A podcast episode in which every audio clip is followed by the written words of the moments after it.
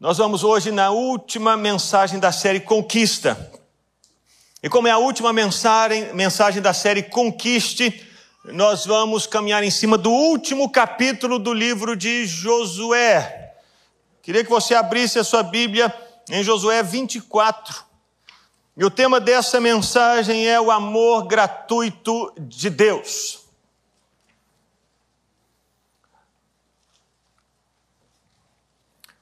O que nós lemos em Josué 24? Eu vou resumir para você a história de Josué 24.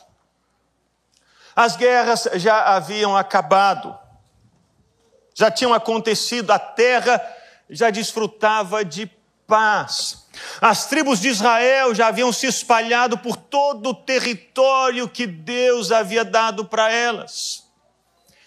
Eles já estavam morando nas casas, eles já estavam plantando as vinhas, estavam comendo o fruto da oliveira, já estavam curtindo a vida naquela nova terra, a terra da promessa. Muitos anos já se haviam passado.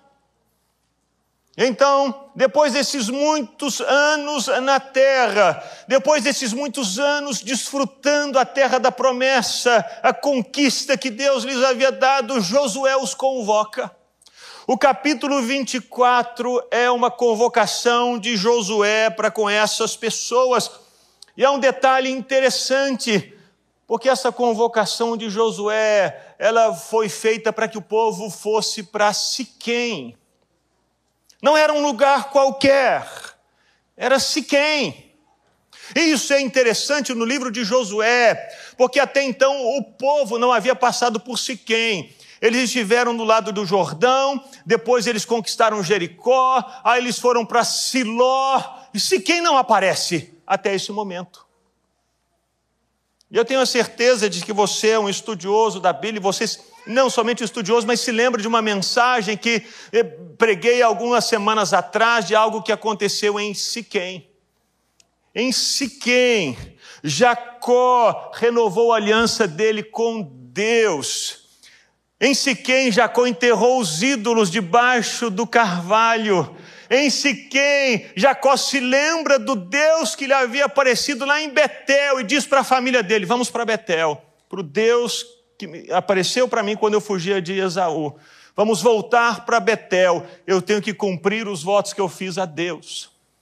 Portanto, Siquém é esse lugar para o povo de Israel esse lugar de renovação da aliança, esse lugar de lembrança de Deus, esse lugar de perceber como que está a vida até agora, foi o que aconteceu com Jacó, como estava a vida dele até então. Não estava boa. Então ele despertou daquela situação e disse: Vamos voltar para Betel e vamos enterrar os ídolos em Siquém.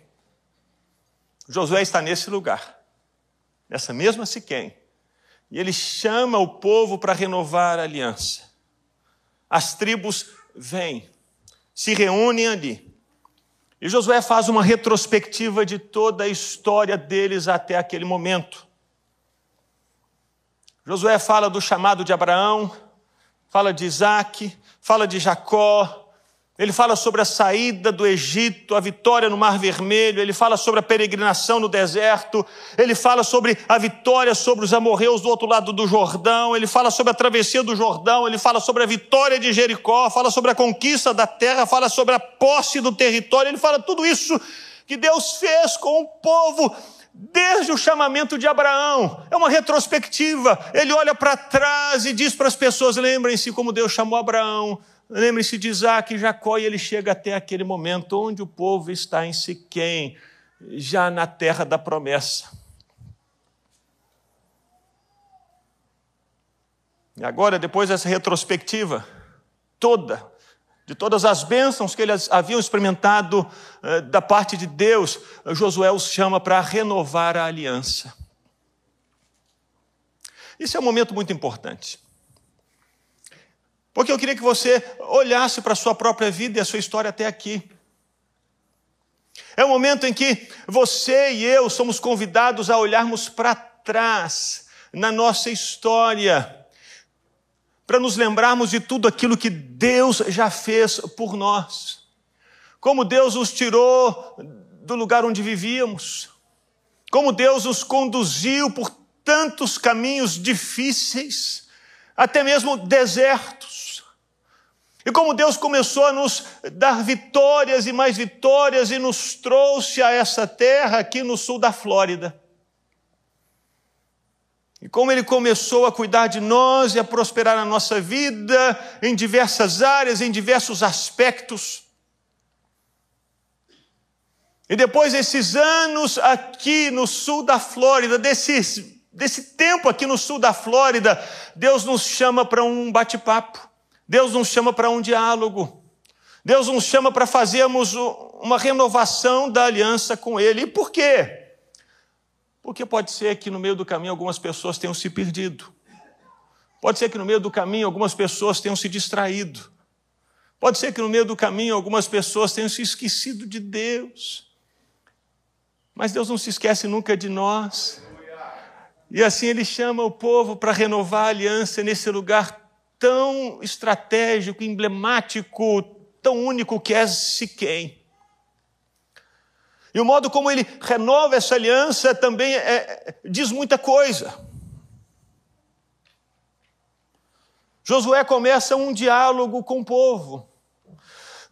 Porque Deus não quer renovar a aliança por meio de uma imposição. Ele chama Josué para renovar aliança com aquelas pessoas, pra... e Josué começa um diálogo. É um diálogo muito, muito único. Enquanto eu li esse texto, eu me lembrava da conversa que eu já tive com Benjamin quando ele queria se batizar. Nós estávamos lá no Rio Jordão, e se Deus quiser, no que vem nós vamos lá para Israel 2023. E o Benjamin falou, pai, eu quero batizar. Eu disse, filho, você tem certeza? Falou, pai, eu tenho certeza, eu quero batizar. Filho, não, você deve pensar direito. É uma coisa muito séria, e será que você não está querendo se batizar porque tem outras pessoas se batizando? Não, não, pai, eu quero batizar mesmo, eu tenho convicção. Não é porque os outros estão querendo batizar que eu quero batizar. Ô filho, você tem certeza? E aí ele disse: Pai, eu quero, tenho certeza. Sei que Jesus morreu por mim, ressuscitou por mim, eu quero batizar. É esse diálogo que Josué, em nome de Deus, tem com o povo de Israel. A partir do versículo 14, Josué começa esse diálogo. E ele pergunta para o povo: depois de tudo que vocês ouviram que Deus fez, vocês vão servir a Deus? Ou vão continuar servindo aos outros ídolos que vocês serviram no Egito e os pais de vocês serviram lá na Mesopotâmia? E o povo respondeu: nós vamos servir a Deus, porque foi Ele quem nos tirou do Egito e fez maravilhas na nossa vida. Aí Josué insiste: vocês não podem servir a Deus assim, Deus é santo, Deus é ciumento, Deus não vai aceitar que vocês continuem com a idolatria, não vai. E o povo responde: Mas nós queremos servir o Senhor. E Josué então conclui dizendo assim: Tudo bem, vocês são testemunhas contra vocês mesmos de que vão servir o Senhor, então façam o seguinte: joguem fora os ídolos e sirvam o Senhor. E o povo respondeu: Nós vamos servir o Senhor. O que, é que te chama a atenção nesse diálogo? O que me chama a atenção nessa conversa de Josué com o povo é que nessa altura da vida, nessa altura da jornada, o povo ainda tinha ídolos. Eles ainda tinham ídolos com eles. Deus os tirou do Egito, mesmo sabendo que eles carregavam ídolos. Deus os conduziu por todo o caminho no deserto, mesmo sabendo que eles carregavam ainda ídolos. Deus lutou por eles na terra prometida, mesmo sabendo que eles ainda carregavam ídolos, e é aqui agora, depois de anos que eles estão na terra da promessa, que Deus os faz saber que, que Ele, o Senhor, nunca esteve enganado em relação ao povo de Israel. Nunca. Deus sempre soube que em todo o trajeto, desde a saída do Egito, desde a travessia no deserto, ainda na conquista da terra de Canaã, havia gente que carregava outros ídolos. Deus sempre soube, agora Deus os faz saber. Eu já sabia, eu sei. E é aqui nesse momento que o povo sabe que Deus sabia que eles carregavam ídolos, e apesar disso, Deus decide renovar a aliança com eles. Mesmo sabendo do coração do povo, mesmo sabendo da idolatria deles, mesmo sabendo que eles não eram fiéis, mesmo sabendo que eles não eram leais, mesmo sabendo que eles não eram verdadeiros, mesmo sabendo que eles eram idólatras, Deus ainda assim os chama e diz: Eu quero fazer uma aliança com vocês. E, e meus irmãos, isso fala muito sobre o caráter de Deus. Deus, o nosso Deus, é completamente diferente de todos os outros deuses que se colocam por aí. Os outros deuses sempre vão exigir de você, antes de tudo, uma atitude para que eles ajam. Deus é o oposto. Deus age primeiro. Aqui vemos escancaradamente o amor gratuito de Deus. E vemos que por amor, em primeiro lugar, Deus guerreia por nós. Olha o versículo 19, desculpa, 17 e 18. É o povo de Israel reconhecendo que eles só haviam chegado ali por causa de Deus. Eles respondem para Josué: Nós sabemos, o Senhor é o nosso Deus. Ele é quem nos tirou a nós e aos nossos pais da terra do Egito, da casa da servidão. Ele é quem fez esses grandes sinais aos nossos olhos. Ele é quem nos guardou por todo o caminho em que andamos. Ele é quem nos guardou quando andamos entre todos os povos pelo meio dos quais passamos. O Senhor expulsou de diante de nós todas essas gentes, até o morrer o morador da terra. Também por causa disso nós serviremos o Senhor, Ele é o nosso Deus.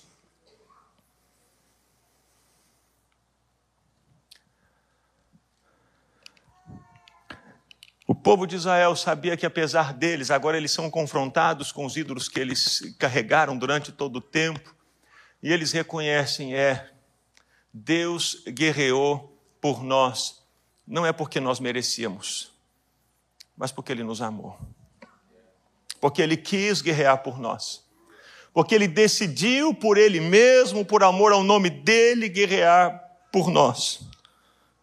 Eles sabiam que era Deus quem os havia tirado da miséria, era Deus quem os havia arrancado do Egito, da servidão, da escravidão, foi Deus quem os havia arrancado daquele lugar de sem paz, de guerra, de conflito, de desespero, aquele lugar sem sonhos, aquele lugar de morte, eles sabiam, Deus fez tudo isso por nós.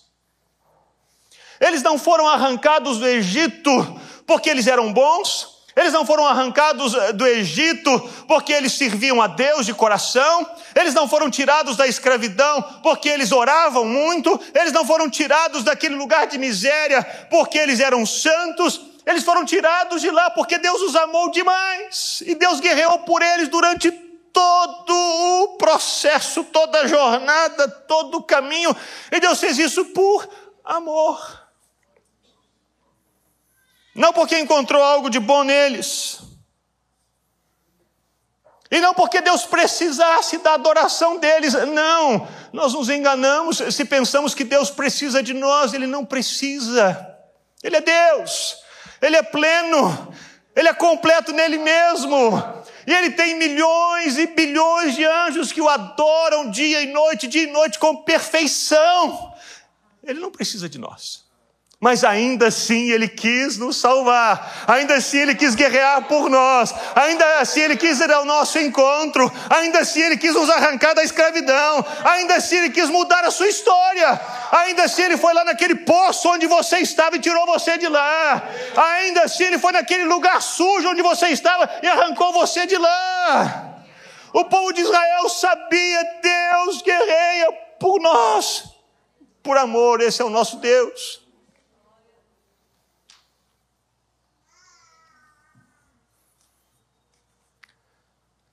E mesmo agindo assim por nós, com amor, Deus não nos aprisiona. Isso faz parte do caráter de Deus. Mesmo assim, por amor, Deus nos deixa livres. Ele nos salva, ele nos resgata e nos deixa livres. Olha só o que eh, Josué fala do caráter de Deus. Olha o versículo 14 de Josué 24. Agora, pois, temam o Senhor e o sirvam com integridade e com fidelidade. Joguem fora os deuses que os pais de vocês serviram do outro lado do Eufrates, no Egito, e sirvam o Senhor. Portanto, Josué relembra as vitórias de Deus e diz assim: já que Deus venceu, já que Deus arrancou vocês da escravidão, já que Deus mudou a história de vocês, já que Deus tomou a iniciativa, já que Deus foi lá e arrancou você do fundo do poço, mesmo quando você não merecia, Deus te obriga a servi-lo? Não.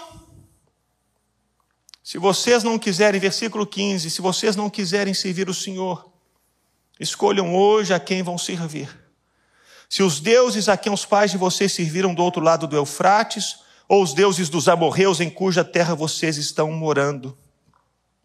Escolham. Isso, isso é totalmente inusitado, único, incompreensível. Porque na nossa cabeça de, de mercado, de consumo, de troca, de contrato, nós esperamos o seguinte: eu te ajudei aqui, eu espero um favor em troca. É ou não é? Não é assim que funcionamos?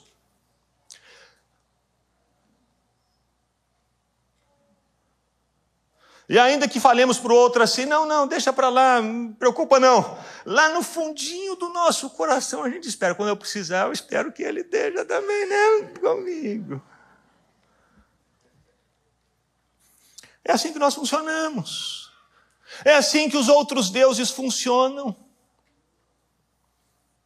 Eles, eles cobram, eles exigem, eles aprisionam, eles acorrentam, eles te saqueiam, eles te destroem. Mas o Deus, verdadeiro Deus da Bíblia, o Deus que se revelou em Jesus, não faz isso. Nos deixa livres. Deus diz para eles: Eu fiz isso tudo, mas hoje vocês tomem essa decisão com liberdade.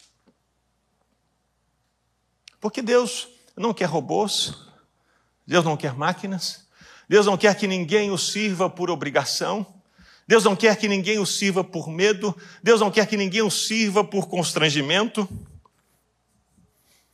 Deus não quer que ninguém o sirva com má vontade. Deus quer que nós o sirvamos com liberdade, com alegria no nosso coração, dizendo: Deus, o Senhor é tão maravilhoso. Eu escolho, eu respondo, eu quero, eu preciso, eu te amo. Deus não quer robôs. Eu vou porque eu tenho que ir. Deus não quer isso. Imagina um casamento funcionando assim. Um casamento em que as pessoas marcam o horário para dar bom dia, boa tarde, boa noite, para dar um beijo. Imagina. Olha, meu amor, 8 e 15 da manhã, está na hora de você me dar um beijo. Olha, uma hora da tarde você precisa me ligar lá no trabalho, hein? Ó, estou esperando. Quando eu chegar em casa, às 5 e 17 eu quero meu jantar e eu quero que você. Que casamento funciona dessa maneira? Nenhum.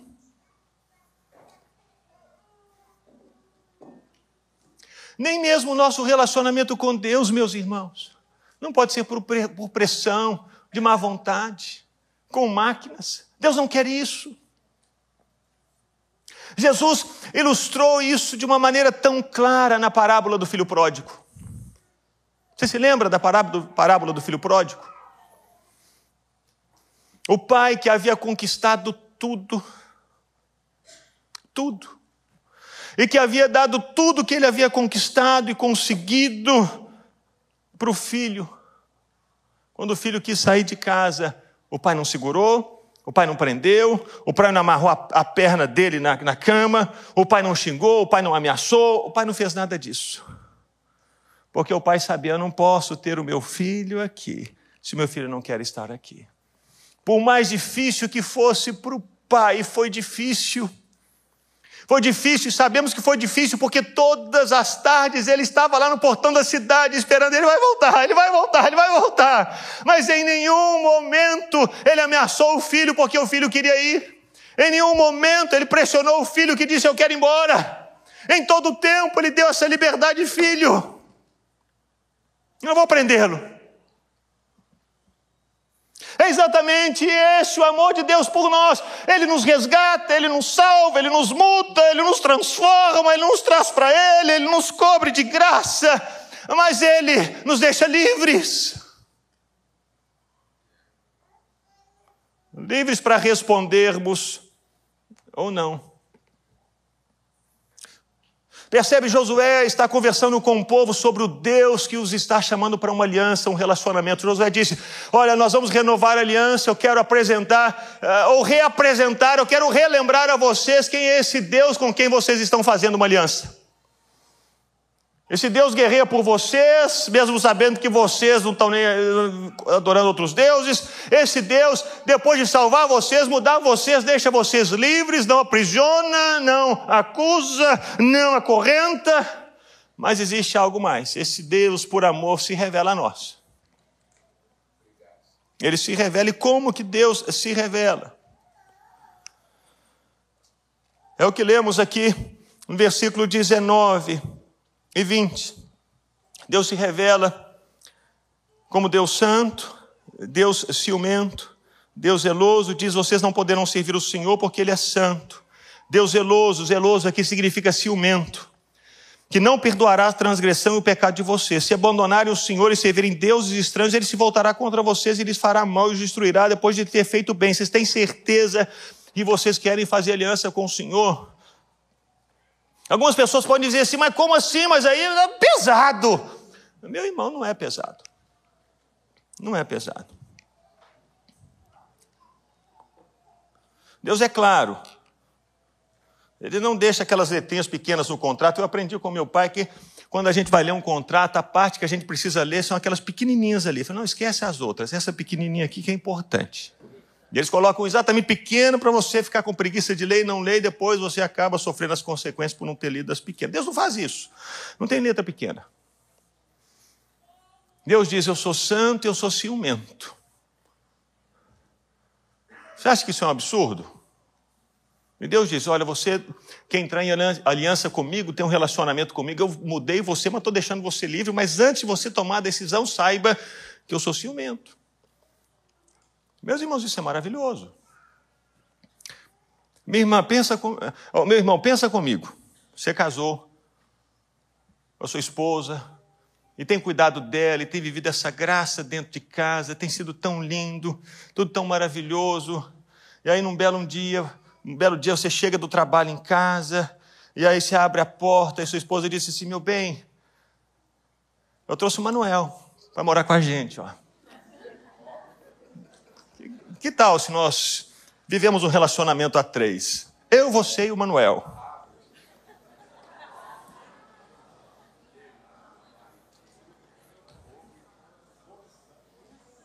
Eu, você, o Manuel e o Sofonias, todo mundo junto.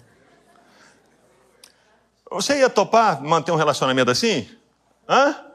Sim ou não? Ah, não.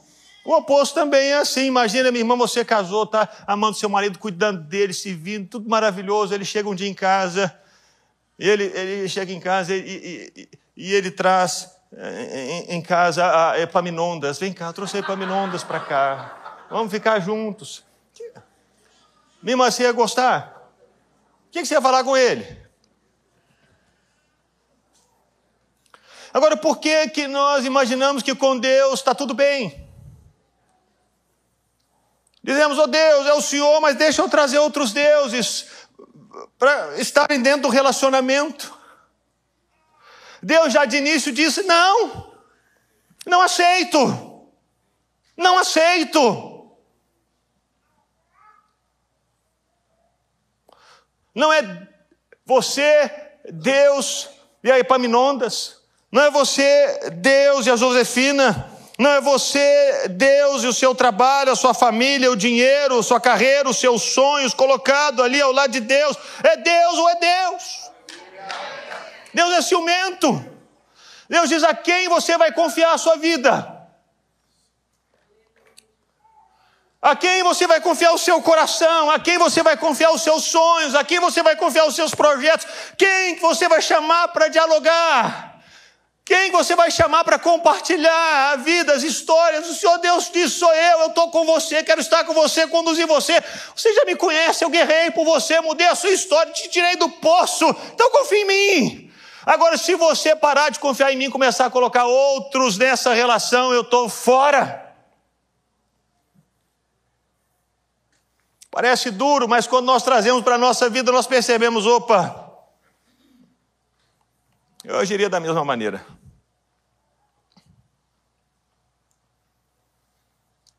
É por amor que Deus se revela e diz: Eu não posso compartilhar você com outro, porque esse outro vai destruir você, vai destruir o relacionamento. Não posso. Eu amo você demais para simplesmente fechar os meus olhos e dizer assim: tá, tudo bem. Você que ama o seu marido, fecharia os olhos e diria assim: Eu amo demais meu marido, vou deixar aqui trazer essa confusão para dentro de casa? Deixaria? Se você ama o seu marido, você vai dizer assim: Meu filho, o que está acontecendo? O sangue de Jesus tem poder, bota para fora esse primeiro, sai daqui, a casa é minha, sai agora! Eu não é? Lógico!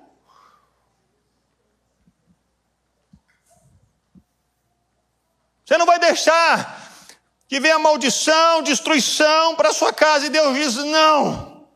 Também não. Portanto, por fim, por amor, o Senhor Deus diz para o povo de Israel e se revela. Ele diz: Eu sou ciumento, porque eu amo você.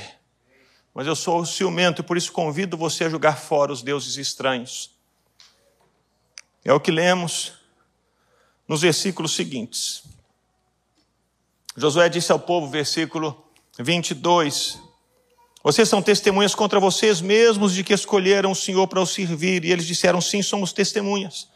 E Josué continuou: Agora, pois, joguem fora os deuses estranhos que há no meio de vocês e inclinem o coração ao Senhor, Deus de Israel. É um convite que o Senhor Deus faz para que as pessoas livremente joguem fora os ídolos. Livremente peguem aqueles ídolos e enterrem lá em Siquém para confiarem única e exclusivamente nele. Totalmente nele. Uma entrega total a ele. E é por amor que Deus faz isso. Existem alguma, algumas outras religiões que dizem não tem problema, você pode ter muitos deuses. Eu estive na Índia cinco vezes. E lá na Índia é, é é muito difícil a pregação do Evangelho. Porque se você falar sobre Jesus, eles vão dizer: queremos Jesus. Você tem um cartãozinho dele para eu guardar na minha carteira com a foto? Aí ele abre a carteira dele, ele tem 37 fotos de deuses que ele adora lá. Ainda são 30 milhões de deuses. 30 milhões. Eles adoram cobra, adoram rato, adoram barata, adoram tudo. Então Jesus é mais um. E em muitos lugares é assim que acontece. Nesse mundo diz assim: está tudo bem, você pode adorar quantos deuses você quiser, porque todos os caminhos levam a Deus. Mentira! O Senhor Deus diz para o povo de Israel que exigia do povo de Israel e de nós exclusividade. Ele não divide o espaço dele, ele não divide o trono, não divide a nossa vida, não divide aquilo que ele fez conosco com ninguém. Porque ele sabe aquilo que é bom para nós, foi ele que nos arrancou daquele lugar e ele faz o povo de Israel saber: eu tirei vocês de lá, eu mudei a vida de vocês. É um momento de renovação de aliança. O povo já tinha ouvido falar de Deus, já tinha experimentado Deus, já, ah, já tinha caminhado com o Senhor Deus, eles sabiam. Mas Deus os chama novamente, depois desse tempo longe, depois desses anos na terra, depois desses anos na história, Deus diz: vamos renovar aliás, vocês têm certeza que é isso mesmo. Deus os chama por amor, para não deixá-los perdidos e no engano. Deus diz: Eu amo vocês demais para não falar nada, eu amo vocês demais para fechar os olhos, eu amo vocês demais. Por isso eu os chamo para renovar a aliança. É o Deus que chama, o Deus que insiste, o Deus que vai de novo, o Deus que fala mais uma vez. Qual é a nossa resposta para esse Deus? cujo amor é tão gracioso. A única resposta a esse convite que Deus nos dá, e que foi a resposta de Josué. Josué respondeu antes do povo de Israel, dizendo: Eu e a minha casa serviremos ao Senhor. O povo de Israel respondeu a mesma coisa, a mesma palavra. Eles responderam: Ao Senhor nosso Deus serviremos e obedeceremos a sua voz. Qual a resposta podemos dar a um Deus que nos ama tanto? A um Deus que nos ama gratuitamente, a um Deus que nos ama misericordiosamente, a um Deus que nos ama apesar de nós mesmos. A única resposta possível é: Deus, eu vou servir o Senhor, eu e a minha casa. O Senhor é maravilhoso, eu quero estar com o Senhor, eu quero andar com o Senhor.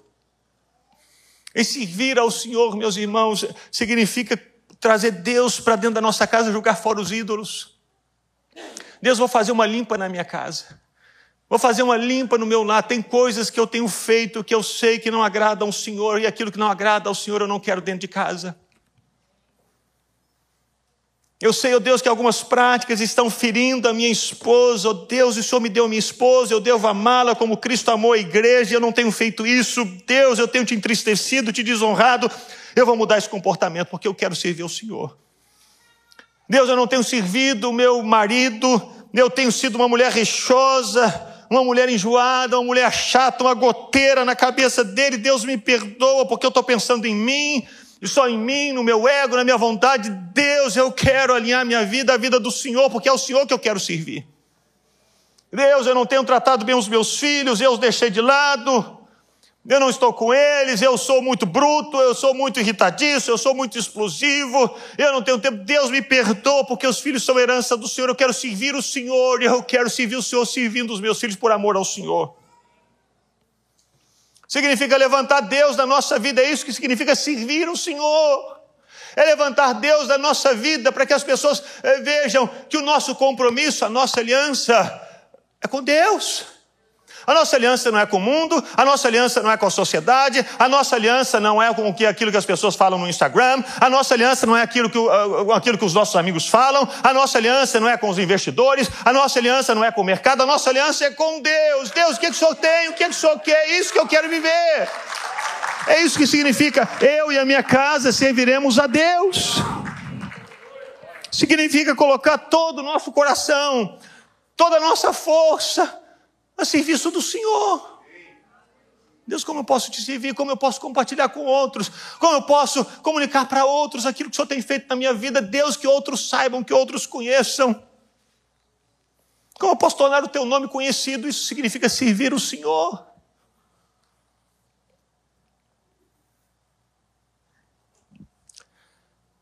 Jesus mostrou esse amor gratuito de Deus. Aí a prova mais clara do amor gratuito de Deus por mim e por você é a cruz do Calvário. Por que, que Jesus morreu por nós? Porque nós éramos bons? Não, a Bíblia diz que Deus prova o seu amor para conosco pelo fato de ter Cristo morrido por nós, sendo nós ainda pecadores. Ele não morreu por nós quando éramos bons, quando éramos santos, quando éramos religiosos, quando éramos gente de oração. Não, não, ele morreu por nós quando éramos ainda pecadores. Deus nos amou. Dessa mesma maneira como ele fez com o povo de Israel, Deus os arrancou do Egito por amor. E depois que Jesus ressuscitou, ele se encontrou com os discípulos várias vezes. E numa dessas vezes ele se encontrou com Pedro, que estava no mar pescando imaginando que tinha acabado tudo porque ele havia negado Jesus e não tinha mais chance para ele. Pedro não tinha entendido. Que lá atrás ele havia sido alcançado por causa do amor de Deus, esse amor continuava valendo na vida dele mesmo depois. Pedro ainda estava naquela ideia de performance, de meritocracia diante de Deus. Pedro estava assim: acabou tudo, o que serve para mim é só ser pesca, pescador.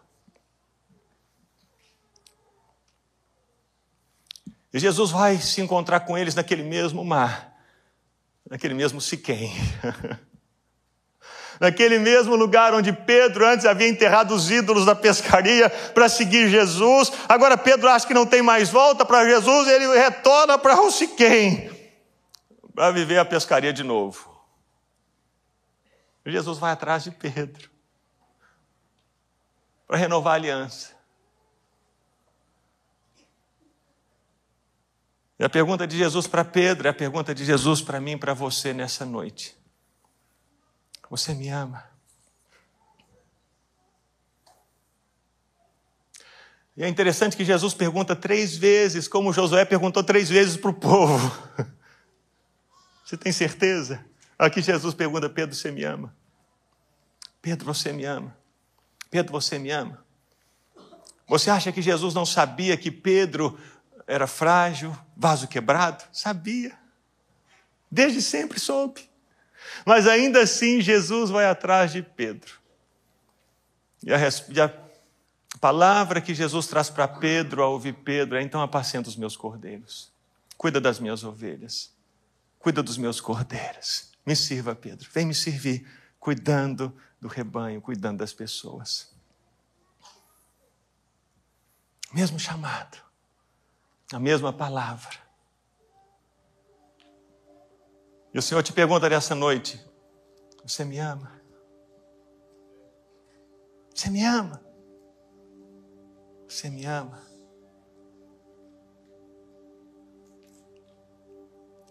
Que você possa responder sim, Senhor. Eu e a minha casa serviremos a Deus. Eu e a minha casa serviremos ao Senhor. Eu e a minha casa serviremos ao Senhor. Um Deus tão maravilhoso, tão cheio de amor. Queria convidar você a ficar de pé. No final da jornada da conquista, o Senhor nos chama para renovar a aliança com Ele. Deus tem nos abençoado, tem nos guardado, tem feito tantas coisas maravilhosas, tantas conquistas. E hoje Ele nos traz aqui para dizer: olha, eu sei que você é falho, eu sei que você ainda carrega ídolos no seu coração, eu sei que você está com uma vida muito corrida e tantas vezes se esquece de mim, eu sei disso tudo desde sempre.